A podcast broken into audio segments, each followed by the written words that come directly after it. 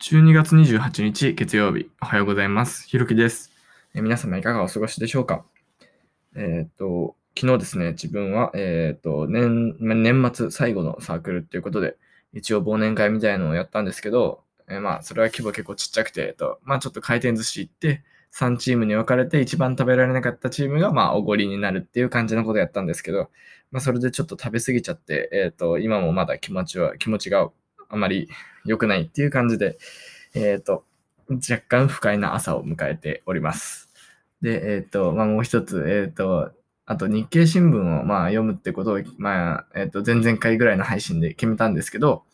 えっ、と、もうすぐ届くのかなと思ったら意外とあと1週間くらい届かないらしく、ちょっと気走ってしまったっていうか、えっ、と、もうすぐにでも読みたかったので、まあちょっと残念だなっていう感じで、えっ、と、今日朝を迎えたっていう感じになります。はい。えーということで、えー早速今日のお題に入ろうかなって思います。えーっと、今日話す内容は、えっと、初めて、えー僕の給給料、えーっと、給料が振り込まれましたっていうことで、えーめっちゃ嬉しいっていうことで、えーっと、ちょっと自分の気持ちを共感してもらいたいっていうのと、あと、もし、えー大人の方が聞いてくださっていたら、まあ、初めて給料をもらった時っていうのを思い出してもらいたいなと思い、えー今日はこんな配信にしてみました。はい。えーっとですね、今日、えーっと、初めて、えっと、今まで、えっと、なんか、ツイッターとかで、なんか、お小遣い程度みたいな、えお金をもらったことはあったんですけど、えーっと、自分は今、インターンに参加していて、えーっと、初めてその会社からお金が銀行に振り込まれるっていうのを体感したので、えーっと、それまで今まで、っていうか、バイトとか、えーっと、何もやってこなかったんで、いきなり、まあ、企業のインターンに、えーっと、まあ、飛び込んだわけなんですけど、えーっと、初めて、えー昨日、給料明細を見たら、えっ、と、入っているっていう感じでした。えー で、えっ、と、今回入ってた額っていうのは、まあ、衝撃の3800円ということで、めっちゃ少ないんですけど、なんかでも、やっとそれで、なんか自分もお金を稼げる立場になったのかっていうところで、ちょっとまあ感動してずっと明細を見ていました。で、なんか、めっちゃどうでもいい話なんですけど、自分、このリモートワーク系の、えっ、と、メンターなので、リモートワークなんですけど、なんかリモートワーク補助金みたいな感じで、えっ、と、なんか1時間あたり25円だか忘れちゃったんですけど、なんかそのぐらい、なんか補助金が出てたみたいで、なんかあれそんなのあるんだって思って、ちょっと面白かったです。はい。えーちょっとこれどうでもいいんですけど、えっ、と、話しました。で、えっ、と、まあ、初めて給料が入ったってことなんですけど、えっ、と、皆さんは、えーと、その初めて給料をもらった時っていうのを覚えていますでしょうか？ちょっと、えっ、と、思い出してもらえると嬉しいんですけど、なんか、その、自分で稼げるようになったっていうのが、なんかすごい嬉しいっていうか、なんか、いきなり自由度が広がったなっていうのを、えっ、と、ちょっと感じました。まあ、だから、最悪な話なんですけど、えっ、と、いきなりもし今から、今、家を飛び出したとしても、自分の場合はパソコンと,、えっとネット環境があれば、えっとメンターとして仕事ができるので、もう、えっといきなりその、なんだ、裸一貫になってやるってことはもうなくなりますし、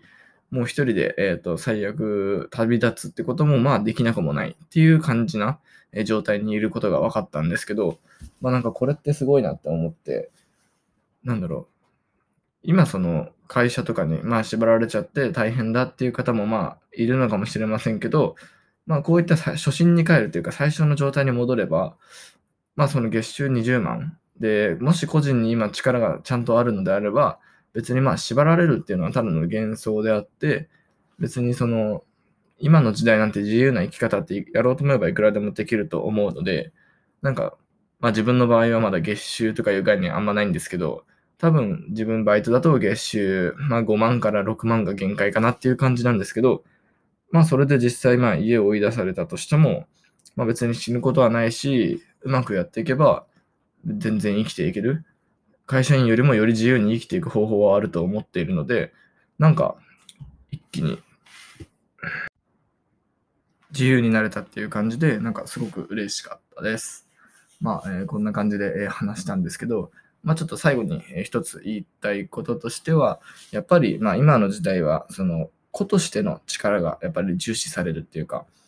えー正直個人に発信力とか技術力とか、あとなんかその他いろんな分野でどっか一つでも飛び抜けている分野があれば、まあもう、どこにいても生きられるっていうか、しっかりと自分の力があれば、えっ、ー、と、どこにいても、えっ、ー、と、生きられるっていうのが多分今の時代だと思っていて、まあ、例えば、その企業とか入って、まあ、なんとなく業務をこなしてきて、まあ、なんとなくその、例えば、コピー作業とか、なんか Excel のなんか計算を適当にバチバチやっただだけだとか、まあ、誰でもできるようなことをただひたすら何十年も積み重ねるんじゃなくて、しっかりと子としての力が、え、備わっていれば、今の時代多分、えっ、ー、と、最初は多分大変だと思うんですけど、えっ、ー、と、しっかり発信力をつけて、えっ、と、自分が信頼される人となれば、まあ、今の時代、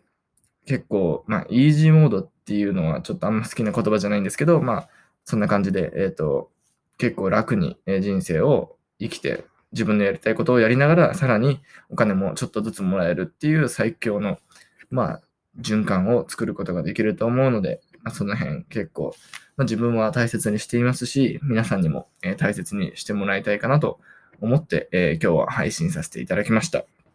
ということで、えー、今日はこんな感じで配信を終わりにしようかなと思います。年末まであと少しっていう感じなんですけど、えー、皆さん今日も一日頑張りましょう。では、えー、また明日お会いしましょう。ひろきでした。